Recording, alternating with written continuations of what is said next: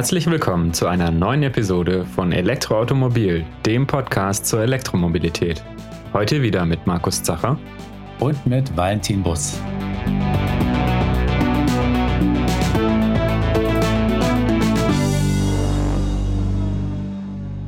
Für Tesla-Fahrer wird diese Episode ja wahrscheinlich etwas langweilig. Und zwar reden wir über die Schnellladeinfrastruktur in Deutschland. Und zwar abseits von den Tesla Superchargern. Genau, die lassen wir hier außen vor, sondern es geht um öffentliche Ladestationen, speziell eben an den Autobahnen, die jeder nutzen kann, die also jetzt nicht exklusiv für eine bestimmte Marke vorgesehen sind. Das gibt es in dem Sinne auch nur so bei Tesla. Und ja, das hat ja auch einen guten Grund, warum Tesla das so gemacht hat. Mhm. Ähm, zumindest kennt man von Tesla-Fahrern oder von Tesla-Fahrern habe ich noch nie gehört, dass sie eben Probleme hätten auf der Langstrecke mit der Ladeinfrastruktur. Höchstens, dass vielleicht zu viele Tesla-Fahrer gleichzeitig in einem Supercharger-Park, Ladepark laden wollen und das dann vielleicht ein bisschen zu Wartezeiten kommt.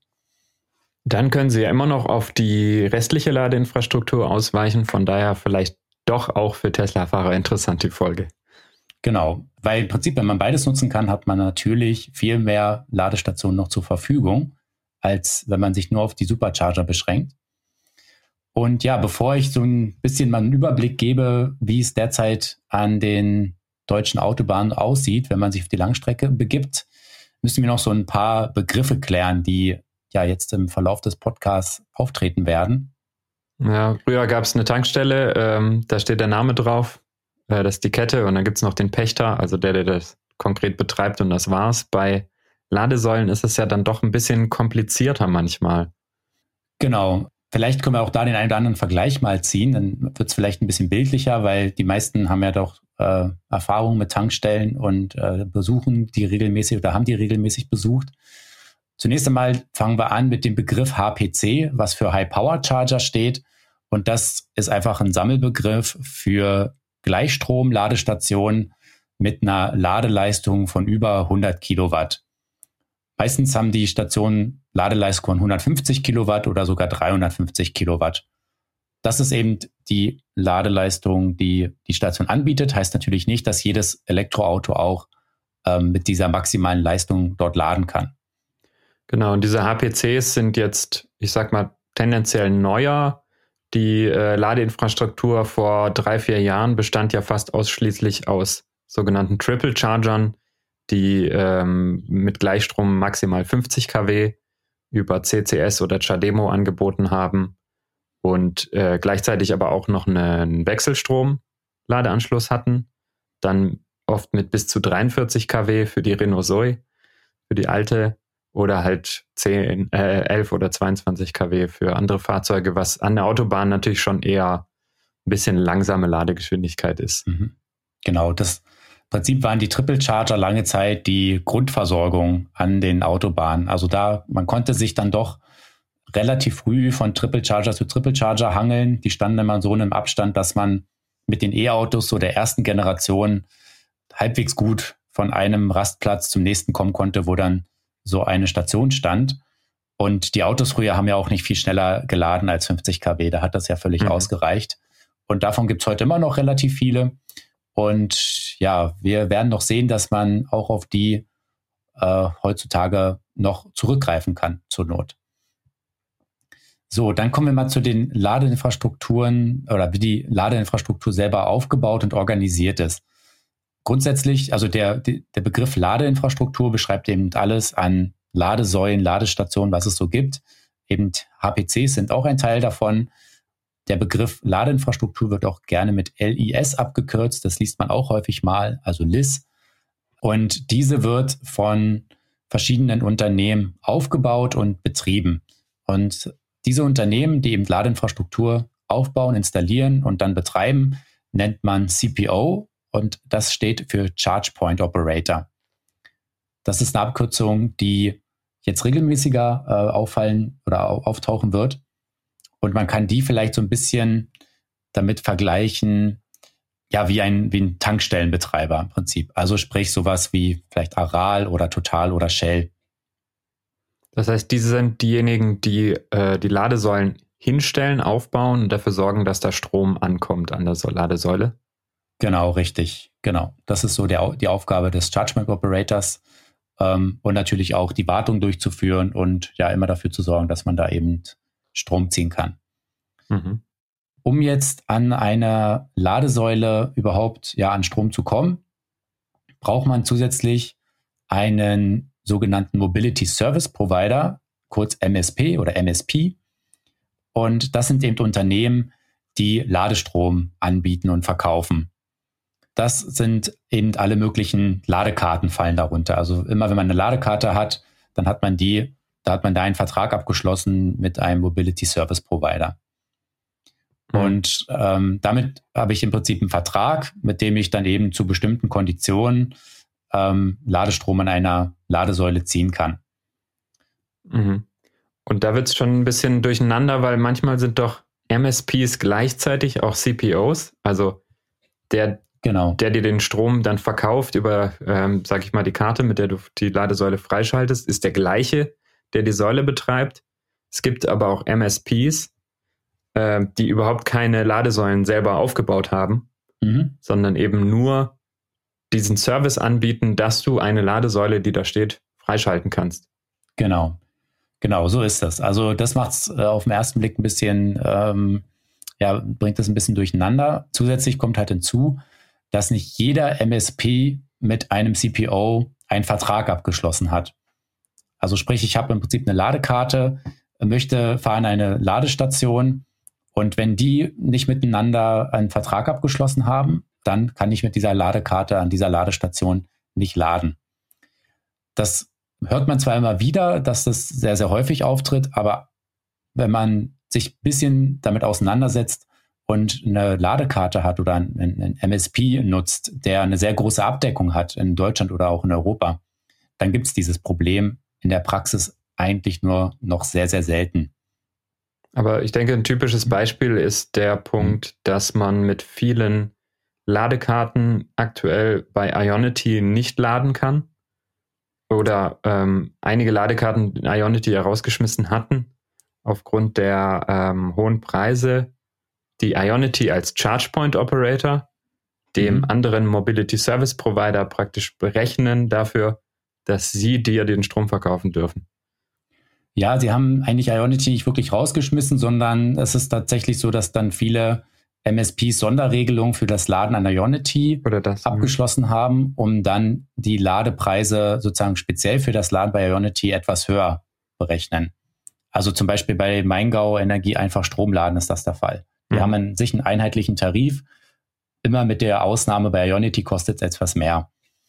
Und das ist zum Beispiel auch der Grund, warum Mobility Plus, das ist ja das ähm, Ladestromangebot von der NBW, ähm, die haben Ionity deswegen rausgenommen, weil sie gesagt haben, nee, wir haben, wir haben hier ein einheitliches Tarifmodell. Ionity berechnet so hohe Strompreise, die können und wollen wir nicht an den Kunden weitergeben und wir wollen aber auch nicht selber mit dafür aufkommen. Und deswegen haben sie zum Beispiel Ionity rausgenommen. Es mhm. gibt aber auch andere Anbieter, die weiterhin Einheitspreise deutschlandweit äh, offerieren und da zum Beispiel auch Ionity mit drin haben. Zum Beispiel EWE Go. Das ist ein Anbieter, der Ionity abdeckt, dafür halt wieder einen anderen CPO nicht. Mhm. So, das klingt jetzt eben immer so, als dieses bekannte Ladekartenchaos, dass man 20 Ladekarten braucht, um durchs Land zu reisen. Dem ist nicht so. Ähm, es gibt Anbieter, wo ich mit einer auskomme, nur dann wird es meistens auch etwas teurer. Beispielsweise das Angebot Shell Recharge, beziehungsweise früher hieß es New Motion. Da habe ich so gut wie jeden ähm, Betreiber mit drin, aber ich zahle auch ordentliche Preise. Mhm. Und ich jetzt persönlich ähm, nutze eigentlich zwei Ladestromangebote zurzeit. Und das sind, die hatte ich jetzt auch schon erwähnt, einmal Mobility Plus von MBW und der EWE Go, wobei ich letzteren wirklich nur für das Laden an Ionity nutze und die anderen, den anderen Tarif dann eben für alle anderen relevanten CPOs in Deutschland. Mhm. Ja, es ist natürlich auch so, dass jeder, also ein CPO, er muss einen barrierefreien Zugang zu seiner Ladeinfrastruktur ermöglichen. Das heißt, ich, da, ich muss die Ladeinfrastruktur nutzen können, ohne vorher einen Ladestromvertrag mit irgendjemandem abgeschlossen zu haben. Ich kann dadurch auch an einer Ionity-Ladestation fahren und ohne irgendeine Ladekarte das Ding freischalten, indem ich eben einen QR-Code abscanne und dann läuft es über so ein äh, Webinterface, wo man dann eben seine Bezahlmethode hinterlegt, Kreditkarte oder manchmal geht auch PayPal oder so und dann kann ich mhm. damit bezahlen. Teilweise ist es sogar so gelöst, dass dieses barrierefreie Zahlen, was auch Ad-Hoc-Laden äh, genannt wird, sogar günstiger ist, als es die MSPs anbieten können. Mhm. Was ja so ein Stück weit auch logisch ist, weil ja eigentlich eine Partei weniger eingeschaltet ist und dazwischen ja, Geld verdienen will.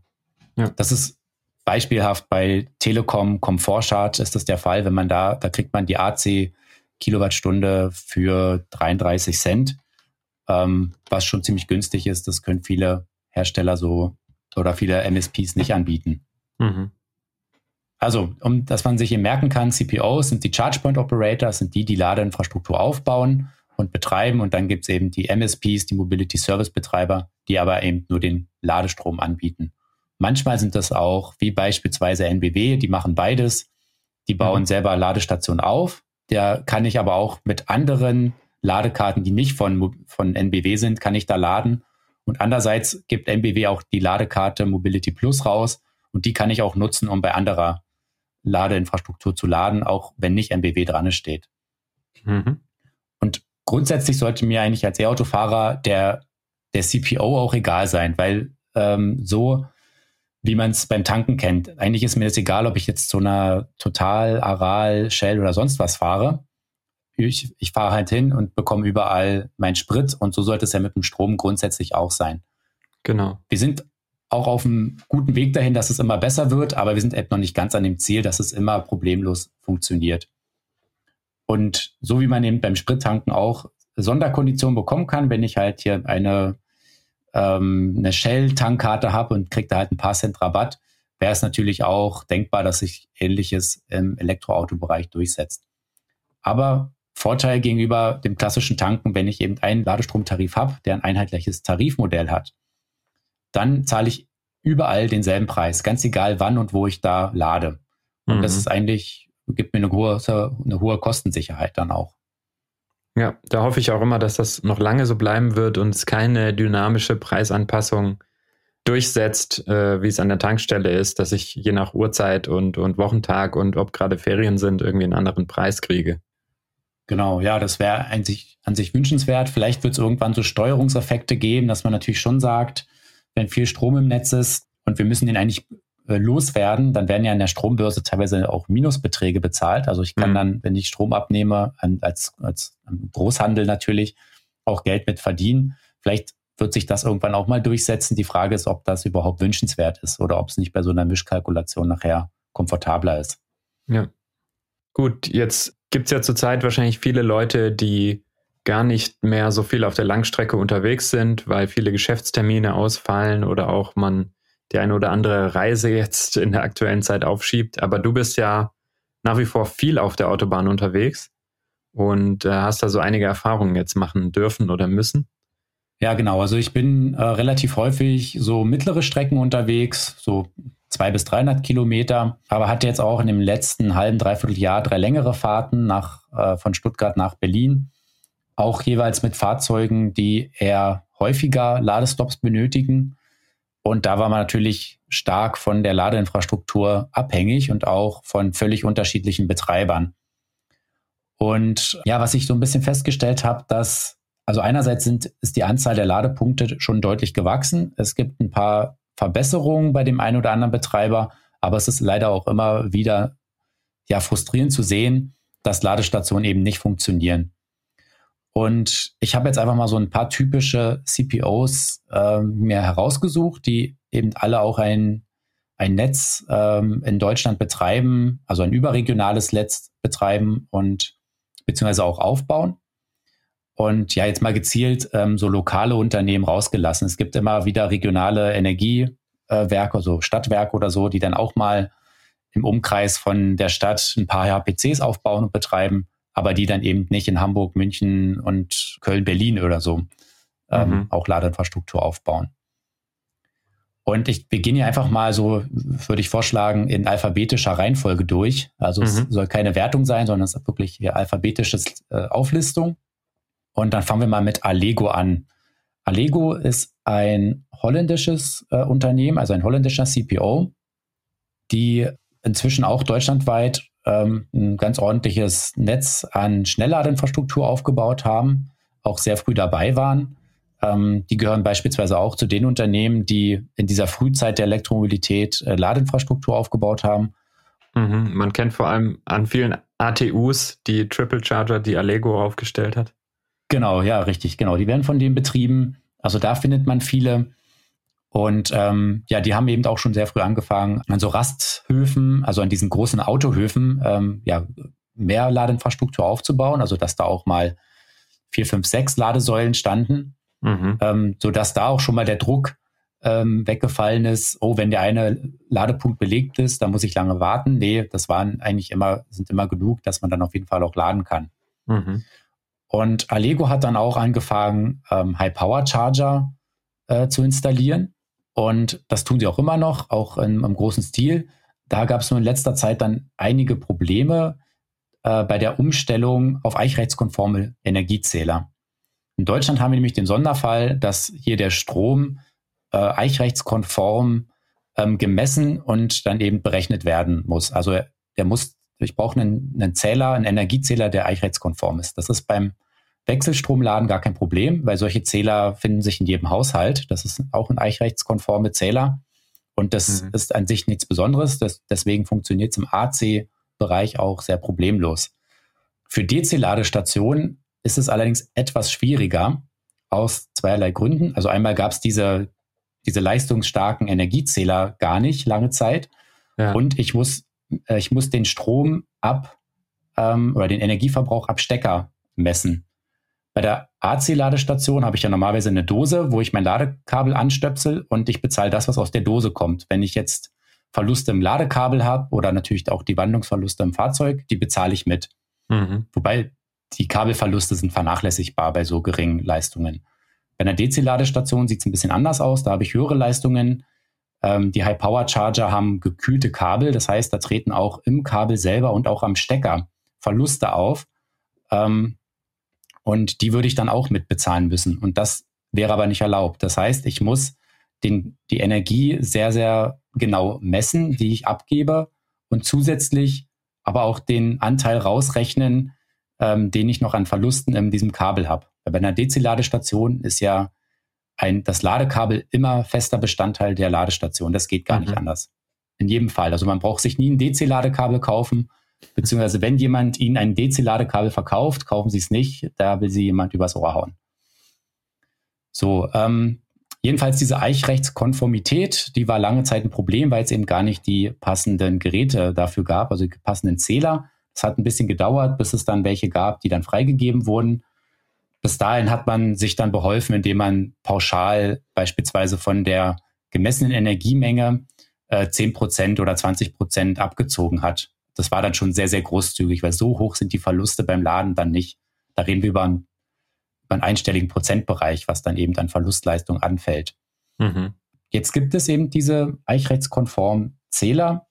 Und jetzt war Allego, hatte so ein bisschen das Problem, dass die sehr früh am Markt waren und jetzt bei vielen Ladestationen diese Zähler austauschen mussten. Und das hat eben dazu geführt, dass dann viele Ladestationen, die sie eigentlich schon in Betrieb hatten, dann erstmal lange Zeit außer Betrieb waren. Und Jetzt hängt es natürlich auch ein bisschen davon ab, welche Ladeinfrastrukturhersteller die CPOs nutzen. Denn die CPOs selber, also jetzt CPO ist ja quasi die, die Tankstelle, die baut ja ähm, die Ladeinfrastruktur nicht selber, genauso wenig wie ein Tankstellenbetreiber, Aralschalt Total, die kaufen ja auch keine Zapfsäulen ein, äh, die bauen ja keine Zapfsäulen selber oder konstruieren die, sondern kaufen die auch am Markt ein. Und mhm. da gibt's genauso verschiedene Hersteller, die Zapfsäulen herstellen ähm, gibt es eben auch verschiedene Hersteller, die eben Ladeinfrastruktur herstellen. Mhm. Und ähm, ein Unternehmen, das eben auch schon sehr lange dabei ist, ist die portugiesische Firma Efasec. Die sind jedenfalls ja eben auch schon vom Start weg dabei. Die hatten auch diese ganzen Triple Charger, die von Allego betrieben wurden, sind alles äh, Efasec-Lader. Mhm. Und die haben dann eben auch angefangen, High-Power-Charger zu entwickeln und aufzubauen. Mhm. Und ähm, ja, und die scheinen relativ fehleranfällig zu sein, weil da, weil ich da schon häufiger erlebt habe, dass die eben nicht richtig funktionieren. Ja. Die haben auch noch von der Bedienung ein paar Bugs, äh, beispielsweise das Display, das spiegelt extrem, also sobald ein bisschen Licht ist, kann man kaum lesen, was da steht. Mhm. Ähm, die Übersetzung vom Portugiesischen ins Deutsche ist äh, teilweise sehr mangelhaft, sodass sich die Schrift überlappt. Also man kann die Anweisungen gar nicht so richtig lesen. Und ähm, ja, das ist alles natürlich jetzt nicht so das knaller Nutzererlebnis, ist aber vielleicht noch zu verkraften, wenn es eben funktioniert. Aber hier habe ich eben schon häufiger erlebt, dass es Probleme gibt.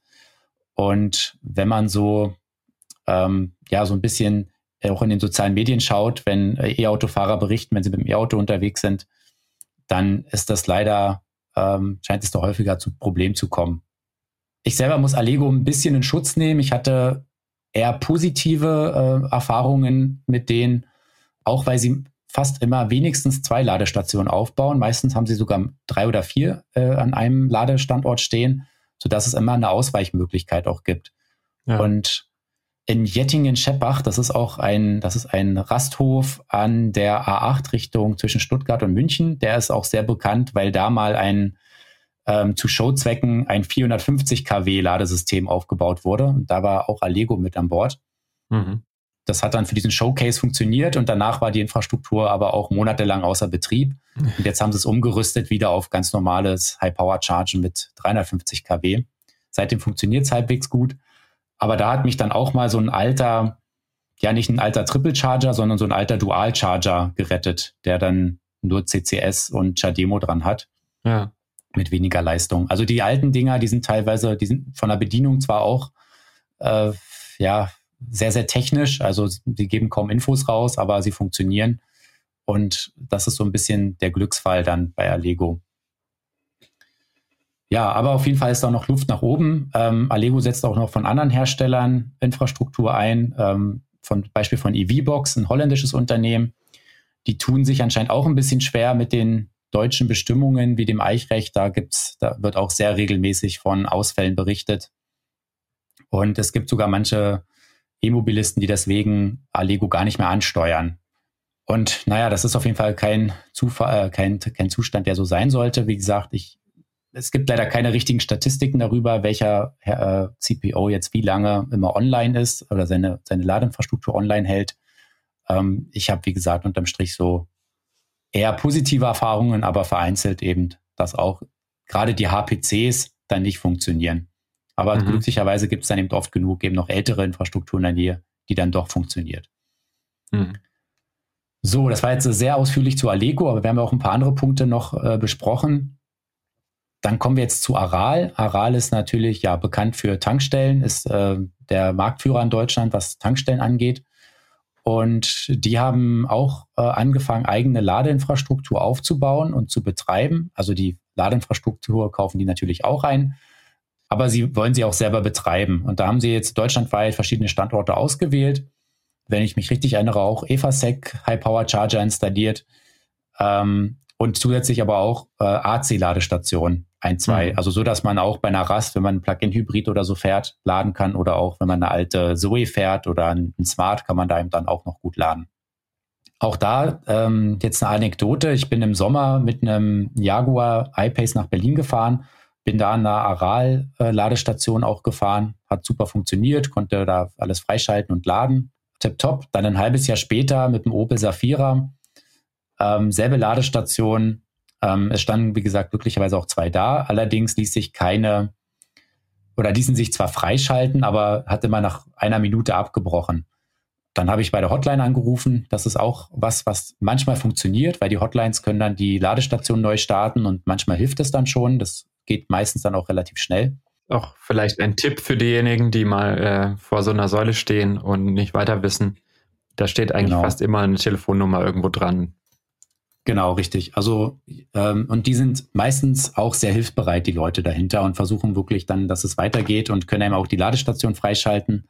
Äh, das machen sie ja noch kostenlos. Das war hier auch der Fall. Ich habe die eine ging nicht, dann habe ich eben die, die nebenan ist, probiert. Äh, hat auch nicht funktioniert so richtig, beziehungsweise sie lief halt los. Die hatte mir dann der Kollege an der Hotline äh, freigeschaltet, aber nach so zehn Minuten hat es dann auch abgebrochen. Also es lief nicht stabil. Und ich weiß nicht, was dazwischen passiert ist aber anscheinend gab es da auch irgendwelche Updates oder Änderungen, sodass die Ladestation eben nicht mehr zuverlässig funktioniert hat. es hat zumindest dann gereicht, dass ich problemlos zum nächsten Ladepunkt gekommen bin, wo ich dann eben aufladen konnte. Und zeigt eben, dass auch hier ja auf noch Bedarf besteht, Erfahrung mitzusammeln. Es ist immer ein bisschen schwierig zu sagen, wer jetzt eigentlich Schuld hat. In Anführungsstrichen. Hat es der Betreiber nicht im Griff, weil er vielleicht ähm, ja sich nicht drum kümmert? Oder ist der der Hersteller der Ladeinfrastruktur, hat der die Ersatzteile nicht vorrätig oder ist die Software veraltet? Da spielen dann auch wieder die Autohersteller mit rein, die alle zwar sagen, ja, wir haben hier CCS, aber trotzdem gibt es eben in den Ladeprotokollen kleine Unterschiede und die werden von jedem Hersteller ein bisschen unterschiedlich umgesetzt und interpretiert. Und auch jedes Fahrzeug reagiert ein bisschen anders ähm, beim Laden, hat eine andere ja, äh, Aufschaltprozedur, die im Hintergrund passiert. Mhm. Und da kann es eben sein, dass dann eben ein bestimmter Fahrzeugtyp an einer Ladeinfrastruktur weniger stabil lädt wie ein anderer. Da ja. werden wir auch später noch zu kommen, wo ich das sehr häufig äh, beobachtet habe an einem bestimmten ja, Ladestandort. Positiv muss man zu Aral vielleicht sagen, dass sie eben durch die Tankstelleninfrastruktur dann auch die Möglichkeit haben, zum Beispiel die Ladesäulen mit unter das Tankstellendach zu stellen, was ja ein großer Fortschritt ist gegenüber den alten äh, Positionen, wo früher die Triple Charger immer standen, so im hinterletzten mhm. Eck des Autobahnrasthofs, mhm. weit weg von Infrastruktur und, und Wetterschutz.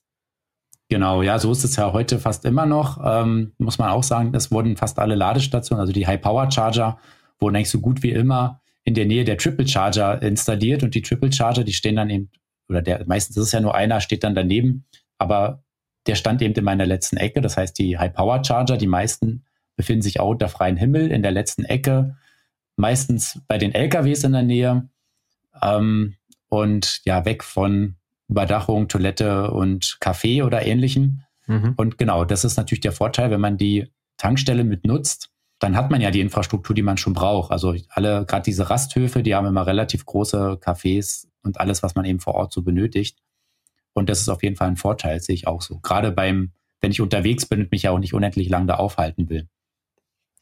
Und Aral hat ja jetzt sich da auch, äh, hat jetzt auch gelernt, ähm, und sie haben jetzt auch ein eigenes Label gegründet, Aral Pulse, also Puls auf Englisch, womit sie jetzt neue Ladeinfrastruktur aufbauen und betreiben.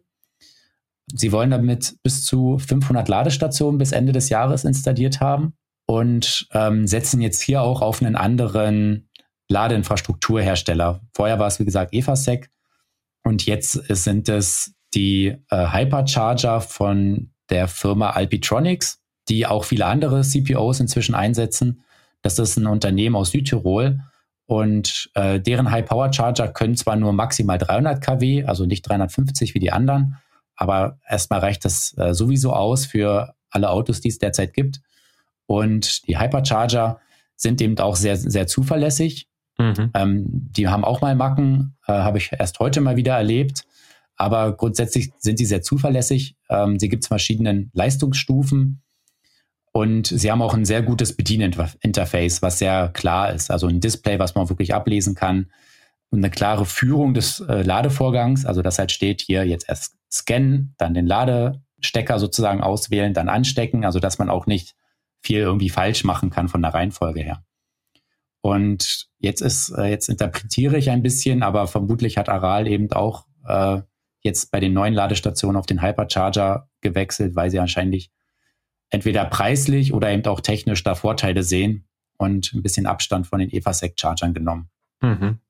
Also hier kommt auf jeden Fall ein neuer Player auch ins Spiel. Wenn Aral jetzt erstmal diese 500 Ladestandorte aufgebaut hat oder Ladepunkte, dann ja, dann ist ähm, wieder ein bisschen dichteres High-Power-Charger-Netz entstanden.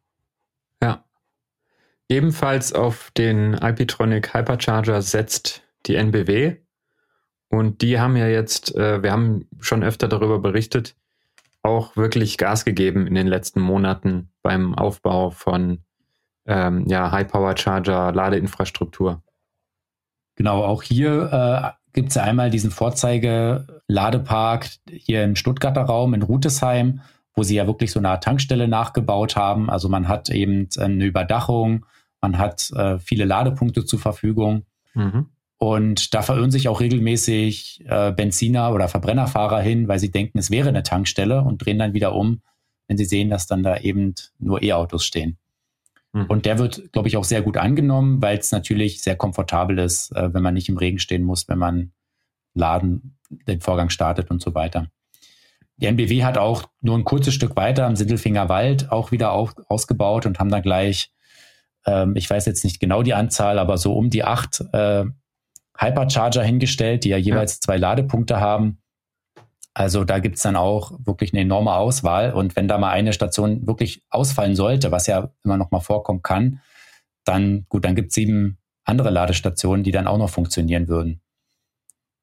Zumindest senkt das das Risiko fast gegen null, dass man an einen, an einen Standort kommt, wo man überhaupt nicht laden kann. Also das gibt's dann eigentlich nicht mehr.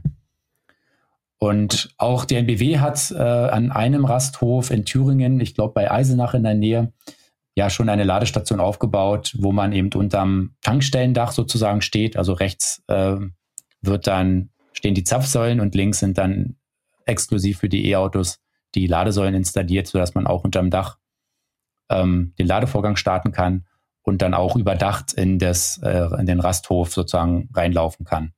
Das haben sie im Sommer letzten Jahres eröffnet. Also die MBW gibt da wirklich ganz gut Gas.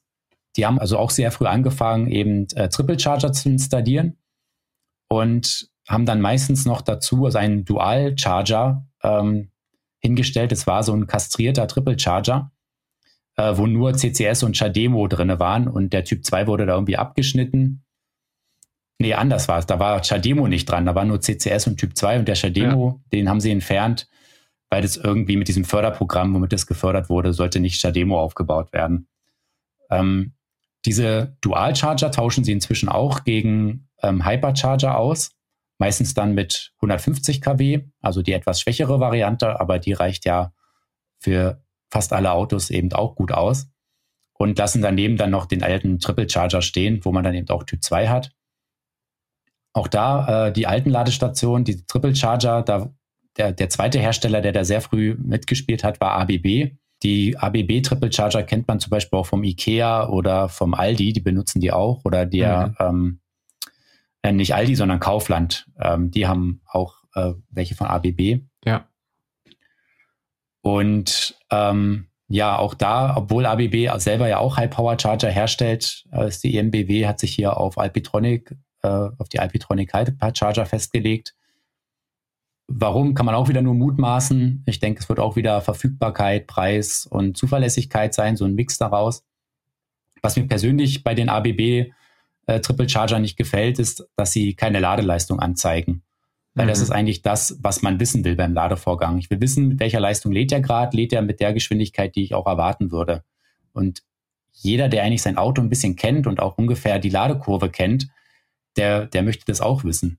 Oder er will auch wissen, wenn es länger dauert, weil vielleicht der Akku noch kalt ist. Dann will ich sehen, ah ja, der lädt jetzt vielleicht nur mit, mit 40 statt äh, 70 kW. Ähm, gut, ich muss mich auf eine längere Wartezeit einstellen. Ja. Wenn ich natürlich nur sehe, wie der Energiewert steigt, dann muss ich mir im Kopf dann irgendwie selber umrechnen ähm, mit einem Dreisatz, was dann jetzt gerade die aktuelle oder die durchschnittliche Ladeleistung ist. Genau, also da ähm. stand ich früher schon öfter ein, zwei Minuten da, um, um zu überschlagen, welche Ladeleistung das jetzt eigentlich ist, weil er die Zeit anzeigt und die abgegebene Energiemenge, aber eben nicht die Leistung. Mhm. Genau, und das Display ist groß, man könnte das alles anzeigen, warum man das nicht macht. Ja, wissen wir leider nicht. Ähm, also wenn jemand von ABB zuhört, bitte programmiert ganz schnell eine Leistungsanzeige da mit rein. Genau, also NBW gehört äh, zu meinen persönlichen Favoriten. Das sage ich jetzt hier nicht. Äh, also wir werden dafür nicht bezahlt, dass wir das sagen, sondern das sage ich wirklich aus meiner Praxiserfahrung, weil die Standorte immer irgendwo redundant sind. Äh, wenn eine Station nicht geht, habe ich daneben noch eine. Und mit der wachsenden Anzahl an großen Ladeparks ähm, ist das einfach eine, eine runde Sache. Also die haben das Thema verstanden, pushen das und sind auch deutschlandweit vorhanden. Ja. Und ja, bin ich inzwischen sehr zufrieden. Früher, wo sie nur die Triple Charger hatten, gab es bisweilen schon mal äh, Fälle, wo einfach auch beide Stationen ausgefallen waren, habe ich auch schon erlebt, als ich mit dem mit dem E-Smart unterwegs war. Und ähm, aber das wird auf jeden Fall besser. Auf der anderen Seite, also diese Triple Charger, die sind wirklich, wer auf die angewiesen ist, sollte immer mit einem Puffer rechnen. Die sieht man doch noch relativ häufig defekt. Auch erst heute wieder äh, erlebt, dass ein Triple Charger kaputt war. Mhm. Ähm, blöd, wenn man auf Tademo und Typ 2 angewiesen ist, dann gibt es keine Alternative. Mit CCS, wie gesagt, gibt es dann immer die, die Hypercharger daneben mit zwei Ladepunkten und dann ist entspannt. Mhm. Übrigens am Rande, es gibt ja noch Shell als großen Player auf dem ähm, Elektroladestationsmarkt, die jedoch nicht selber ihre Ladeinfrastruktur aufbauen, sondern da für die ähm, Schnellladeinfrastruktur ENBW als Partner haben. Das heißt, die könnte man letztendlich zu ENBW dann noch mit dazu zählen. Genau, im Prinzip stellt Shell eben äh, Flächen bereit an den Tankstellen von Shell und NBW installiert dann die Ladesäulen und betreibt die auch. Das ist ein bisschen anderes Modell, als es jetzt eben beispielsweise Aral ähm, verfolgt. Okay, dann kommen wir zum nächsten. Das ist auch ein Energieversorger, der in die ja, Elektromobilität einsteigen möchte oder eingestiegen ist.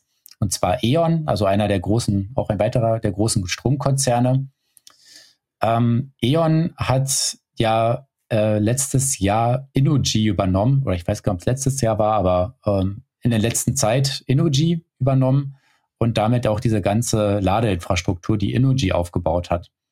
Ja. Und ähm, Innogy war ja eine Tochterfirma von RWE. Ähm, und die haben auch wiederum sehr früh begonnen, Ladeinfrastruktur aufzubauen.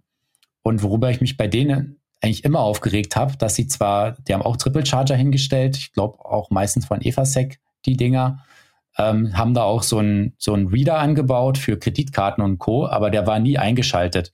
Mhm. Man konnte die Ladestation ausschließlich mit dem Handy freischalten also über die App.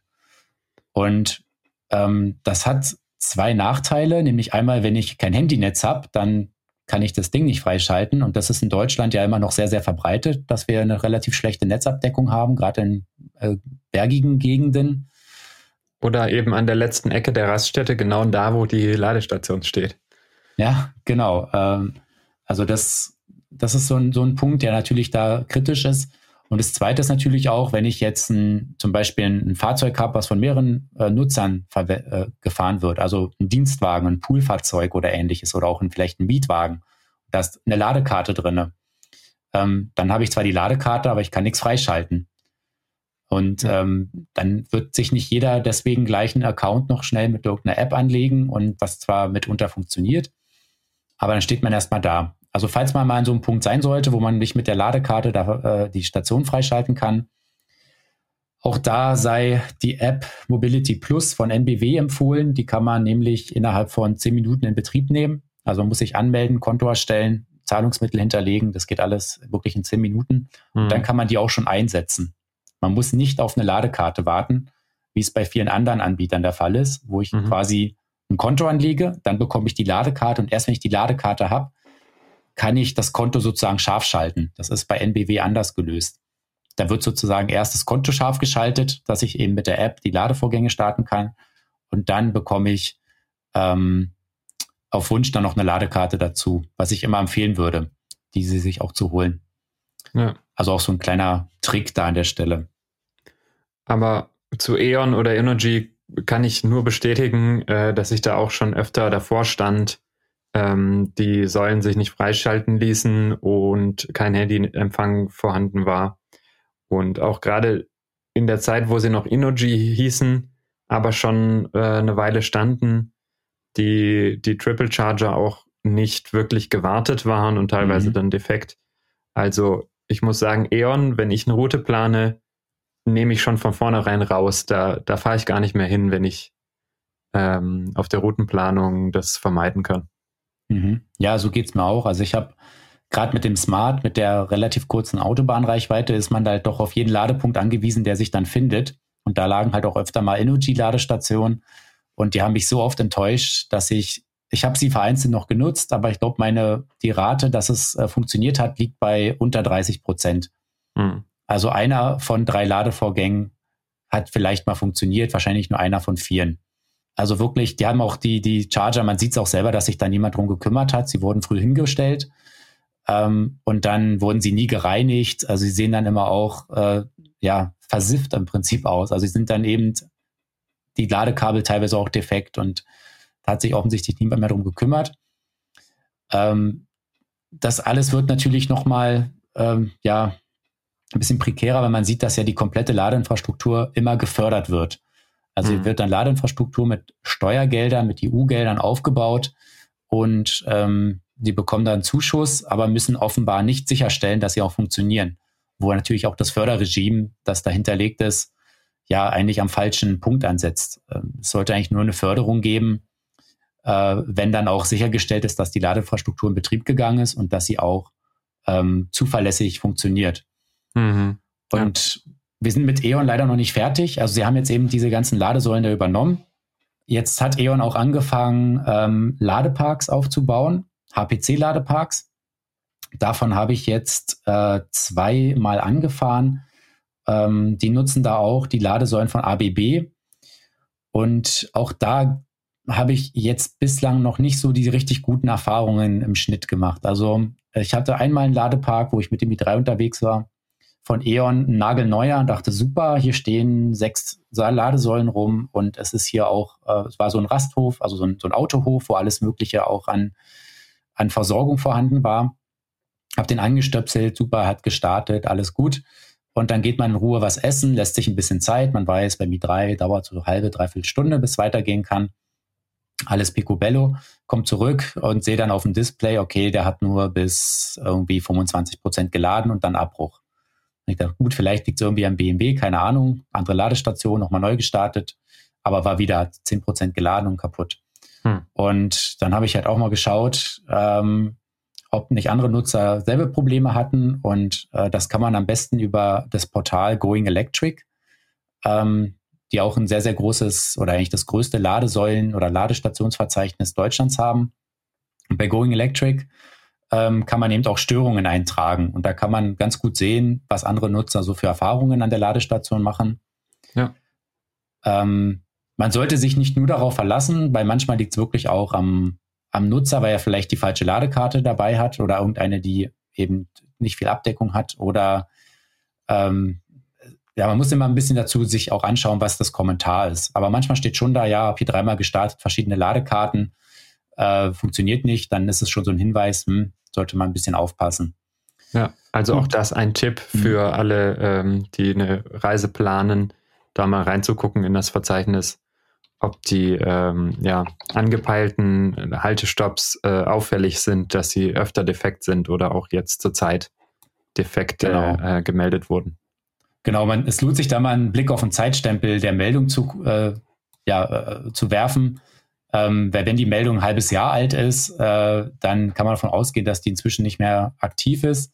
Aber wenn ich beispielsweise ähm, sehe, okay, das war gestern, vorgestern und da steht Ausfall der komplett, des kompletten Ladestandorts, dann würde ich diesen Ladestopp jetzt nicht unbedingt einplanen. Ja. Oder nur mit einem entsprechenden Puffer und sagen, okay, ich riskiere es mal und dann fahre ich halt, wenn es nicht passt, dann habe ich noch genug, um weiterzukommen. Ich bin leider immer noch nicht mit E.ON fertig, denn ähm, jetzt habe ich doch noch ein paar kuriose Sachen festgestellt. Äh, bei meinem letzten Tour, jetzt war jetzt erst vor, äh, vor einer Woche. Und zwar haben die da in der Nähe von Leipzig auch einen ganzen ähm, HPC-Ladepark aufgebaut, äh, auch mit ABB-Ladesäulen.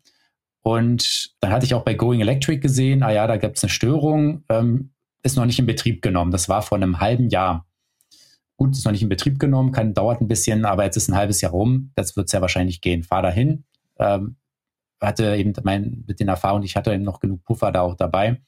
Und da standen die Ladesäulen da, alle mit einer Plane abgedeckt und die waren komplett, da waren überall Spinnweben dran, also die stehen einfach seit einem halben Jahr ungenutzt rum. Irgendwann haben die sich wahrscheinlich gesagt, na, bevor die noch mehr Wind und Wetter abkriegen, ziehen wir mal eine Plane rüber. Aber offenbar hat man da kein Interesse dran, das Ding in Betrieb zu nehmen auch die Ladestationen alle gefördert mit EU-Geldern. Und da ist dann natürlich schon so ein Punkt, wo man sich fragt, wo jetzt die Strategie von E.ON besteht. Also ob man da irgendwie, ich kann mir nicht vorstellen, dass sich das lohnt, auch mit Förderung die Dinger aufzustellen und dann ähm, ja keine, sie gar nicht erst in Betrieb zu nehmen. Weil ja. alles, was teuer ist, Netzanschluss, Trafo, die Ladestation, steht alles da. Also da ist jetzt erstmal schon richtig Geld reingegangen. Mhm. Ja, das fand ich sehr kurios. Ähm, dann auch eine andere Ladestation, die ich ähm, angefahren habe. Das war ein einzelner Standort, wo also genau nur ein High-Power-Charger steht, auch ein relativ neuer. Und da hat E.ON auch wieder dieses Prinzip, ich kann die Ladesäule nur mit der App freischalten, beibehalten, obwohl es eben eine nagelneue Ladesäule ist. Da mhm. gibt es einen Einschalt-Demo und einen CCS-Anschluss. Und es gibt, ähm, ja, man muss eben mit dem Handy freischalten, hat aber auch nicht, also das, die Ladestation war auch komplett ausgefallen. Ähm, und das schien auch schon länger der Fall zu sein, so wie das der Log angezeigt hat. Jetzt muss man zur Ehrenrettung sagen, ich habe dann noch einmal eine E.ON-Ladestation angefahren, aber auch da war mehr so eine Zwischenladung. Ich musste mal auf die Toilette und dachte, na gut, wenn ich jetzt eh kurz hier fünf bis zehn Minuten mal kurz äh, parke, dann kann ich auch noch ein bisschen zwischenladen. Und da hat, der, hat so eine Ladestation dann auch mal funktioniert. Aber man sieht hier so ein bisschen, ähm, dass da ja wirklich noch viel Verbesserungsbedarf ist. Denn ich denke mir halt, Leute, die jetzt nicht so viel Erfahrung haben oder ihre ersten Erfahrungen machen, sich dann mal auf die Langstrecke trauen und sie mit solchen Ladeparks dann konfrontiert werden, die verlieren wieder sehr schnell die Lust an der Elektromobilität. Und ähm, es ist eben was, es muss funktionieren, es ist eben wichtige Infrastruktur. Und deswegen ja, kann das eigentlich nicht der, der Zustand sein, der, der beibehalten wird, dass die, die Ladestationen halt irgendwie nicht funktionieren. Ja, ich meine, das ist ja jetzt schon eine äh, niederschmetternde Kritik. Ich hoffe, dass das entsprechend auch für ähm, ja, Betroffenheit sorgt bei E.ON und sich da in die Richtung vielleicht jetzt auch was tut. Weil dass die E-Mobilität am Ende daran, daran stirbt, dass äh, die Menschen keine zuverlässige Ladeinfrastruktur vorfinden, das wäre ja wirklich traurig. Das wäre wirklich bitter, ja, weil die Anzahl der Standorte ist heute auf den Hauptstrecken schon sehr, sehr gut. Also ich mache mir da inzwischen gar nicht mehr den großen Kopf, wenn ich auf längere Strecken fahre. Ja. Ähm, Gerade wenn man die dann ein, zwei Mal gefahren ist, dann kennt man die Orte und dann ist das gar nicht mehr das Thema. Nur ich muss mich darauf verlassen können, dass eben diese Ladeorte, Standorte dann auch wirklich funktionieren. Ja. Und ich, ich fand es ein bisschen, bisschen ja, niedlich. Äh, bei Twitter wurde dann, also ich hatte das auch so beschrieben, wurde dann auch geantwortet, ja, ich gebe das, äh, wir geben die, vielen Dank für den Hinweis, wir geben die Störung weiter. Aber ich glaube, wenn da ein halbes Jahr nichts passiert ist, dann passiert auch das nächste halbe Jahr dann nicht viel. Aber es ist ja mal nett. Also es sind immer alle hilfsbereit und freundlich. Nur leider sieht man, dass das äh, dann versackt in der, ja, äh, im Hintergrund. Mhm. Immerhin muss man E.ON zugutehalten, dass sie jetzt wohl doch die bestehenden Stationen dahin befähigen wollen, dass man das auch mit einer RFID-Karte freischalten kann.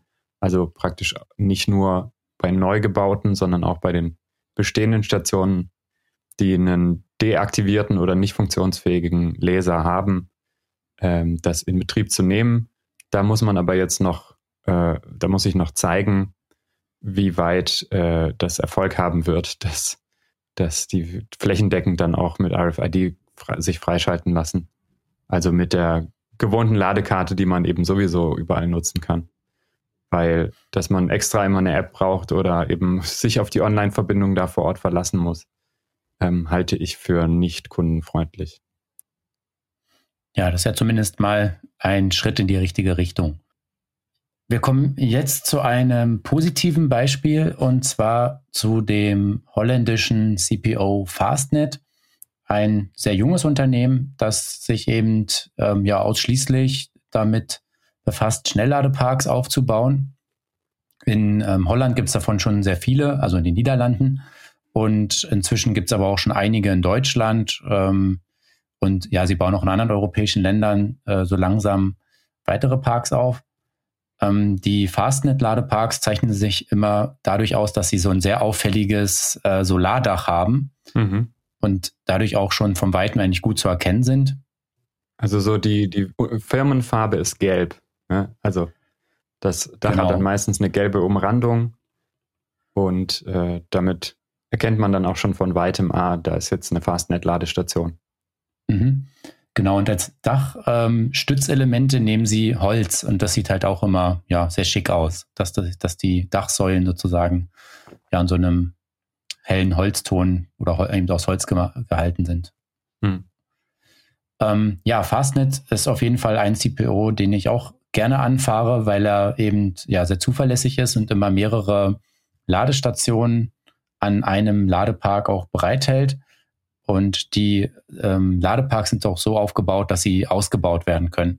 Mhm. Wobei ich auch hier festgestellt habe, dass es mitunter zu Problemen kommen kann, wenn die äh, ABB-Ladesäulen, also die vom Hersteller ABB produziert wurden, wenn die verwendet werden, da gibt es dann doch ab und zu auch mal Probleme.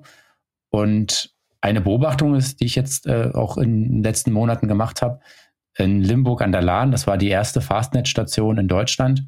Mhm. Die hatten anfänglich nur ABB-Ladesäulen da stehen und haben jetzt äh, die ausgetauscht gegen Hypercharger, obwohl das ja noch gar nicht so lange her ist. Ja. Ähm, also es gibt noch einen ABB Triple Charger und die zwei ähm, High Power Charger wurden dann eben gegen Exemplare auch äh, von Alpitronics getauscht. Und das ist auch so ein bisschen so ein Hinweis, dass ja, also es ist ein weiterer CPO, der offenbar hier wechselt, obwohl ich mir eben nicht vorstellen kann, dass sich die alten HPCs schon nach ja, drei Jahren, vier Jahren gerechnet haben. Nee, die haben sich noch nicht amortisiert oder ihre Kosten wahrscheinlich noch ja. nicht reinspielen können, ja. Also hier scheint es auch ähm, ja irgendwo eine Richtung zu gehen, wo man sagt, naja, vielleicht sind die eben zuverlässiger oder der Support ist besser oder was auch immer. Mhm. Also Fastnet, ähm, wenn das, wenn man so eine Ladestation auf dem Weg hat, auf jeden Fall eine Empfehlung, da mal vorbeizufahren. Sind auch meistens so gelegen, dass man in der Nähe ähm, irgendwelche ja, Fastfood-Restaurants oder irgendwas hat, wo man zumindest ja einen Kaffee oder so dann bekommen kann. Ja. Hm, leider noch nicht so eine hohe Netzdichte oder äh, Abdeckung mit Fastnet. Also man kann sagen, so ein bisschen mehr Klasse statt Masse. Ähm, die Stationen, die es gibt, sind meistens sehr gut, aber dafür eben nicht so weit verbreitet wie jetzt zum Beispiel der nächste, über den wir sprechen wollen, wie Ionity. Genau. Ionity, äh, wir haben es auch schon ein paar Mal im Podcast erwähnt, ist ja ein Konsortium von verschiedenen Autoherstellern, also primär deutschen Autoherstellern. Inzwischen ist auch, äh, aber auch Hyundai zum Beispiel dabei und auch verschiedenen ähm, Tankstellenbetreibern. Und Ionity baut eben ein Schnellladenetzwerk innerhalb Europas auf, sodass man eben, also das Ziel ist, dass man quer durch Europa mit einem Elektroauto fahren kann und immer schnell laden kann. Äh, Vorbild davon, von denen ist der Tesla Supercharger. Und ja, Ionity war eben mehrfach jetzt äh, in der Kritik aufgrund der hohen Ladepreise, die sie abrufen, wenn man eben ad hoc das Ad-Hoc-Laden nutzt. Mhm. Und die liegen ja bei 79 Cent pro Kilowattstunde, was ja, ja fast doppelt so teuer ist, wie ähm, sonst der Strom eigentlich angeboten wird. Ja. Wir hatten es vorhin schon erwähnt, die Preise werden eben auch von den ähm, MSPs teilweise an den Kunden dann durchgereicht, sodass man eben auch diese hohen Preise zahlen muss. Ja, aber davon unabhängig ähm, nutze ich trotzdem auch gerne Ionity, erstmal, weil sie eben eine gute Abdeckung haben und sie bauen immer mindestens vier Ladesäulen an einem Ladestandort auf. Manchmal sind es auch schon sechs ja. und auch mal mit Luft nach oben. Und die sind üblicherweise sehr zuverlässig. Bei Ionity kommt noch so ein bisschen die Besonderheit hinzu, dass sie sich auf drei Partner festgelegt haben, die sozusagen die Ladeinfrastruktur liefern. Und mhm. das ist auch einmal ABB, ähm, da haben wir schon mehrfach erwähnt, dann Tritium, das ist ein australisches Unternehmen, mhm. und Porsche Engineering, also eine Tochterfirma von Porsche. Die haben auch ähm, High-Power-Charger entwickelt. Und zumindest wenn die Tritium-Ladesäulen eingesetzt werden, die auch am weitesten verbreitet sind, dann äh, ist das eigentlich mal eine sehr zuverlässige Angelegenheit. Ab und zu kommt es vor, dass eine Ladestation ausfällt, vielleicht auch mal zwei. Aber ich habe noch nie erlebt, dass ein ganzer Ladepark ähm, komplett defekt ist. Also bisher bin ich da eigentlich immer an Strom gekommen. Ja, richtig. Die Tritium-Ladesäulen erkennt man daran, dass die so ein, die haben so ein bisschen eine rundliche Form und so ein sehr großes blaues, dunkelblaues Display. Mhm. Und ähm, da, die zeigen aber auch alle möglichen Informationen vom Ladevorgang an. Also da kann man auch Strom und Spannung, ähm, Leistung alles ablesen. Und das natürlich, wenn man sich da ein bisschen für interessiert, für die Ladekurve, sehr interessant da zu beobachten. Ja, genau. Also ich finde auch so von der, von der User Experience, wie man so schön sagt, ähm, sind die Ionity Ladeparks auf jeden Fall auch ganz vorne mit dabei. Wie du sagst, ähm, funktioniert. In der Regel gibt es eben genug äh, Stellplätze, Ladeplätze, dass man sicher sein kann, wenn man hinfährt, dass man auch laden kann. Und ja, das mit dem großen Display, dass man viele Informationen zu seinem Ladevorgang kriegt. Strom, Spannung, äh, State of Charge, das ist schon echt top. Ja, so sollte es sein.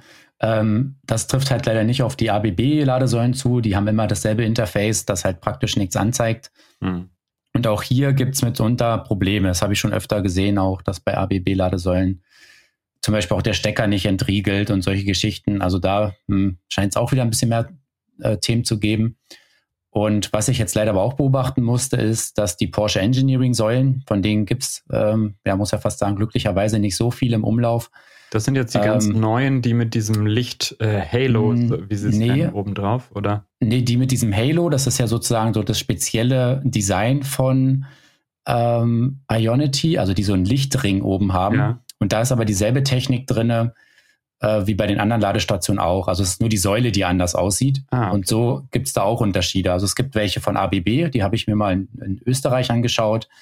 Äh, es gibt auch welche von äh, Tritium, die haben dann auch doch wieder ein bisschen anderes Interface, aber die zeigen dann schon ein paar mehr Infos an. Mhm. Also sie sind etwas einheitlicher. Mhm. Die Porsche Engineering Säulen, die stehen zum Beispiel, äh, also auf jeden Fall den, an, an Porsche-Standorten gibt es die. Okay. Und in Nempitz bei Leipzig, weil konkret da habe ich sie auch jetzt äh, dreimal angefahren mit verschiedenen Modellen. Mhm. Und da war meine Beobachtung, dass die Ladevorgänge immer dann geklappt haben, wenn man ein Produkt aus dem VW-Konzern fährt. Nur hatte ich eben jedes Mal kein Produkt aus dem VW-Konzern dabei. Also konkret, äh, einmal war ich mit dem iPace unterwegs, mit dem Jaguar iPace und da habe ich mehrere Säulen probiert. Die, die Ladung hat kurz gestartet und nach wenigen Sekunden abgebrochen. Dann dachte ich schon, okay, dann ist hier alles wahrscheinlich defekt. Dann hat der Standort eine Macke. Dann kam ein Audi e-tron an, hat angestöpselt und geladen. Dann stand ich blöd da. Mhm. Ich gewundert, warum geht's mit dem iPace nicht? Dachte ich, gut, vielleicht liegt's am Jaguar. Mhm. Dann eben mit dem Safira, selbe Geschichte. Angesteckt, mehrfach probiert. Der hat dann immer nur ganz kurz angefangen, abgebrochen. Ähm, zum selben Zeitpunkt kam ein VW ID4, noch, ein, noch so ein ja, so ein später Prototyp, also oder Vorserienfahrzeug, noch ganz leicht getarnt. Und der hat da auch problemlos geladen. Und ja, jetzt bei der letzten Reise mit dem Peugeot E2008 hat er auch zwar, der, ich habe wieder den Standort mal angefahren, um das diesmal nochmal zu probieren. Ähm, Ladung hat gestartet, lief auch eine Weile ganz gut und irgendwann aber trotzdem abgebrochen. Also es war auch kein zuverlässiges, kein zuverlässiger Ladevorgang, wie ich es eigentlich sonst von Ionity kenne. Ja. Also ich habe meine Theorie, aber die ist, das ist wirklich eine unbestätigte Theorie, dass die zwar sehr gut, sage ich mal, die CCS-Protokolle kennen, die halt der VW-Konzern verwendet, aber offenbar die anderen Hersteller ein bisschen außen vor lassen. Hm. Oder beim Testen primär mit Fahrzeugen aus dem VW-Konzern getestet genau. haben und mit den Richtig. anderen nicht. Ja, genau. Und das äh, scheint dann eben bei Tritium oder so besser gelaufen zu sein. Mhm. Weil da habe ich eigentlich noch nie Probleme gehabt, wenn da mal ein Ladevorgang lief. Ähm, oder auch wenn man, wenn mal, wenn er mal abbricht, dass er problemlos neu zu starten ist und dann auch zuverlässig durchlief. Interessant. Ja. Und was man Ionity halt auch noch ein bisschen vorwerfen muss, äh, dass sie ähm, keine Überdachung eingeplant haben, dass die Standorte eben auch meistens in der hintersten Ecke sind ähm, und dass da eben diese an sich das Laden zwar zuverlässig läuft, ähm, aber so ein bisschen müsste man jetzt auch mal aufrüsten. Wer jetzt ein Porsche Taycan fährt oder ein Audi e-tron, ähm, legt da viel Geld hin und dann steht der im Freien. Ich meine, es trifft natürlich auf alle äh, E-Autos nachher zu. Mhm. Aber irgendwie, wenn man dann vielleicht da, ich weiß nicht, da ist der ein oder andere Geschäftskunde unterwegs im Anzug und dann steht er da im Regen, ist vielleicht auch nicht das, was man sich dann so vorstellt. Ja, genau.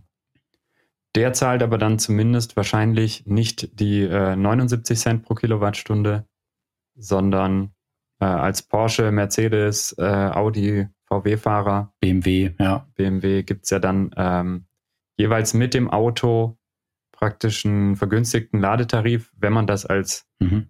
als Neuwagenkäufer sozusagen dann mit dazu bucht oder im ersten mhm. Jahr ist es oft auch kostenlos. Mhm. Ähm, dann gibt es da unter Umständen wirklich sehr, sehr günstige ähm, Preise fürs, fürs DC-Laden. Ähm, so um die 30 Cent pro Kilowattstunde, je nach mhm. Hersteller und, und Angebot natürlich. Aber dafür zahlt man eben dann auch äh, einen entsprechenden Aufpreis beim, beim Erwerb des Fahrzeugs. Mhm. Wobei es sind auch Modelle jetzt bei, ähm, also Ford hat das für den Mustang Mach-E auch angekündigt. Ähm, und da sind wir schon bei Autos, die auch unter 50.000 Euro äh, kosten. Mhm. Ähm, also es, es wird mehr Modelle geben, für die das angeboten wird, aber das machen die Hersteller schon ein bisschen exklusiv. Ähm, auch da, wo es halt äh, sinnvoll ist. Also für den i3 gibt es äh, den Tarif jetzt zum Beispiel nicht, ähm, aber der braucht auch nur seine 50 kW. Ähm, ja. Für den BMW iX3 wiederum dann schon, dass man da etwas günstiger oder doch zu sehr, sehr guten Preisen bei Ionity laden kann. Mhm. Genau, und ja, als letztes habe ich hier noch einen Neuling ähm, mal auf die Liste genommen. Und zwar ist das der Tankstellenbetreiber Total. Die fangen jetzt gerade so langsam an, auch einige Ladeparks aufzubauen, wollen die auch selber betreiben, also so ähnlich wie das Aral macht. Mhm. Nur dann eben das Aral jetzt schon ja wieder so zwei, drei Jahre Vorsprung hat. Ähm, ja, und da, also da sind zurzeit die Ladevorgänge an sich kostenlos. Das ist ja natürlich erstmal nett, weil sie sagen, wir sind in so einer Testphase, wir können noch nicht das abrechnen, weil eventuell noch nicht alles richtig funktioniert oder auch ähm, die Zuverlässigkeit noch nicht auf dem Stand ist, den sie haben wollen. Und äh, da habe ich mir eben auch mal so einen Total-Ladepark angeschaut. Ja, da gab es dann einmal das Problem, dass die Ladung zwar gestartet ist, aber dann nur mit 30 kW geladen hat, 30, 40 kW, sowas in der Richtung bei Going Electric habe ich dann auch äh, lesen können, dass ein anderer ähm, E-Auto-Fahrer dasselbe berichtet hat. Also es schien jetzt auch kein Problem mit dem Auto zu sein, sondern wirklich von der Ladestation. Auch ein bisschen kurioses, also an sich funktioniert es, aber halt sehr langsam. Und dann gibt es noch eine Sache, wer das trotzdem mal ausprobieren möchte. Aktuell, wie gesagt, ist die Ladung kostenlos. Allerdings nur, wenn man eine RFID-Karte, also eine Ladekarte sozusagen ranhält, die ähm, die Ladestation noch nicht im Netzwerk hat. Denn sie taucht bei einigen ähm, MSPs schon auf, also jetzt zum Beispiel bei der NBW oder auch bei Shell Recharge.